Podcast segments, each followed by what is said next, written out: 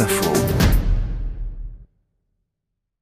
Le temps du confinement, l'eau des canaux de Venise est redevenue claire et cela montre à quel point le tourisme peut défigurer des villes. Bonjour Cécile Maisonneuve. Bonjour. Ma ville demain aimera-t-elle encore les touristes?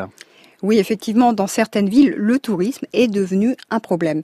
Mais est-ce qu'on parle du tourisme ou du surtourisme? Il ne faut pas confondre les deux parce que les villes aiment les touristes et elles vont continuer de se battre pour les attirer.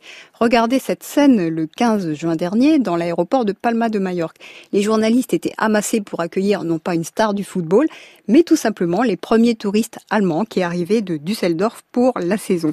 Le sujet aujourd'hui, c'est en fait de diversifier les lieux de tourisme parce que le tourisme va continuer de croître.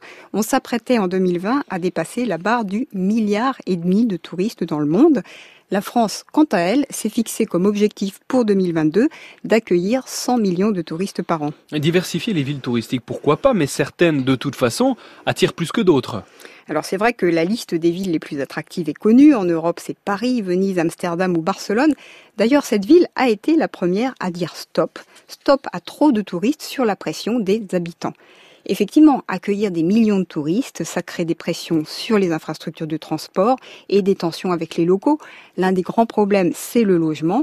Il suffit par exemple de voir comment Airbnb a métamorphosé le visage du vieux Séville. Mais alors comment une ville peut-elle concilier euh, préservation de son identité, maintien de ses habitants et attractivité internationale?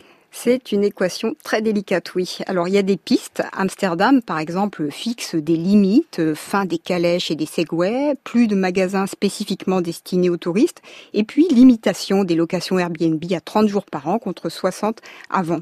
Mais au-delà de ces aspects quantitatifs, il faut aussi adopter une approche qualitative. L'idée, c'est de responsabiliser les touristes, de les transformer en citoyens d'un jour, mais citoyens quand même, de leur rappeler qu'à Venise, il n'y a pas que la place Saint-Marc, mais que la Vénétie, ce sont aussi des vignobles fabuleux. Bref, l'idée c'est de transformer le tourisme de masse en un tourisme plus local, plus vert et plus diffus. Merci Cécile Maisonneuve. Ma ville demain, c'est tout l'été sur France Info.